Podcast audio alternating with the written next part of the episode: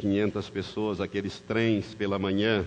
Nós tivemos atentados na Grã-Bretanha, que é um país muito aberto aos muçulmanos e ao mesmo tempo um país assim com grande nível de segurança. E nós tivemos lá ônibus explodindo e até brasileiro acabou morrendo confundido com terroristas, como aquele Jean Charles de Menezes, não é?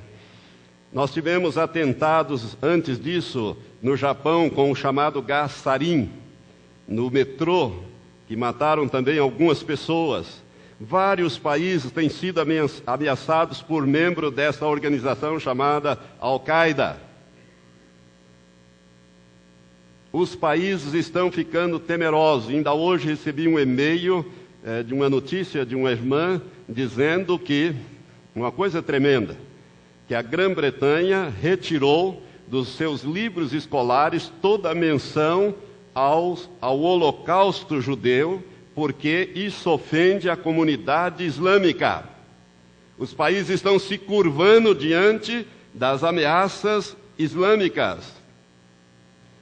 O general Eisenhower, quando descobriram, os americanos entraram naqueles campos de concentração e viram aquela tragédia, Eisenhower, comandante em chefe de toda a força coligada, mandou que se tirasse o máximo possível de fotografia, filmasse, divulgasse, mandou que se trouxesse toda a população daquelas cidades onde estavam concentrados aqueles campos de concentração, para que a população pudesse ver e, inclusive, foram obrigados a enterrar aqueles cadáveres, aquelas pessoas.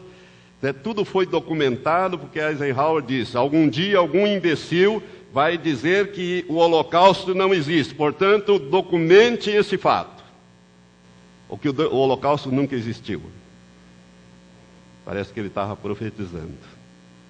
E agora a Grã-Bretanha retira dos seus livros escolares toda e qualquer menção ao Holocausto, com medo das ameaças dos muçulmanos. Nós estamos vivendo nesse tempo terrível aqui. A violência, irmãos, não está só nesses países, ela está aqui conosco, não é verdade? A violência começa com os, os abortos. Milhões de crianças são mortas nos ventres maternos. Milhões de crianças. Todos os dias, irmãos, milhares.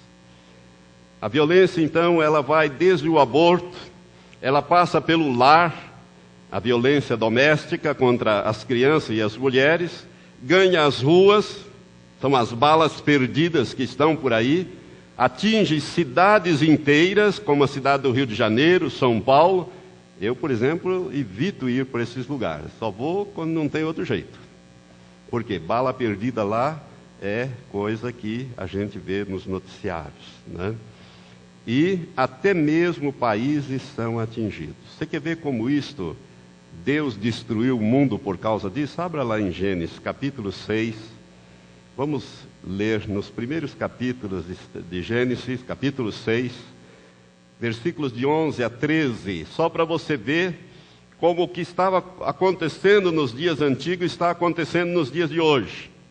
Diz assim a palavra de Deus: Deus falando a Noé ele disse: A terra, porém, estava corrompida diante de Deus e cheia de violência. Viu Deus a terra e eis que estava corrompida, moralmente corrompida, porque toda a carne havia corrompido o seu caminho sobre a terra. Então disse Deus a Noé: O fim de toda a carne é chegado perante mim, porque a terra está cheia da violência dos homens Eis que os destruirei juntamente com a terra. Por que, que houve o dilúvio?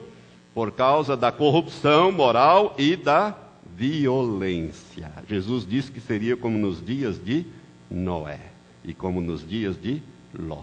Nós estamos vivendo esse dia. A violência está na nossa cidade, irmãos. Nessa semana passada, uma mocinha foi morta aí, né? num assalto, uma coisa, uma brutalidade, a droga, por causa da droga. As drogas é o início de tudo. As pessoas drogadas perdem totalmente o controle das suas ações. Por isso te dou uma orientação: nunca resista a um assalto. Se você for abrir uma bolsa para pegar alguma coisa, diga: olha, eu vou abrir a bolsa, tá? Você concorda? Posso abrir? Ó, vou pegar a carteira aqui dentro. Posso pegar? Pode, posso pegar? Sem, bem lento. Seja cuidadoso, irmãos, porque nós estamos vivendo num tempo difícil, um tempo complicado. Aí o que fazer nessa situação, pastor? Como nós ficamos, nós, o povo de Deus? Vamos abrir em Romanos, capítulo 8.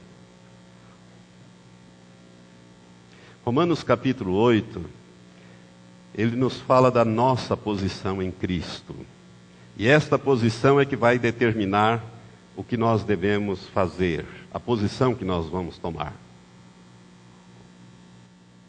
Romanos capítulo 8, vamos ler os versículos 15 a 17. Diz assim: Porque não recebeste o espírito de escravidão para outra vez estardes com temor mas recebestes o espírito de adoção, pelo qual clamamos, Abba, que significa Pai. O Espírito, isto é, o Espírito Santo mesmo, testifica com o nosso espírito que somos filhos de Deus. E se filhos, também herdeiro. Herdeiros de Deus e co-herdeiros de Cristo, se é certo que com Ele padecemos, para que também com Ele sejamos glorificados. Esses versículos, irmãos, nos mostram o que nós devemos fazer nos tempos atuais. A primeira coisa, não viver com medo do que está por aí, nem do que está acontecendo, nem do que virá a acontecer. Por que, que nós não precisamos viver com medo? Porque nós temos um Pai Todo-Poderoso que vela por nós. Nós somos filhos. Por causa da nossa posição de filhos, nós podemos confiar 100% no Senhor. Eu quero que você grave isso. Agora, nem por isso você deve abusar.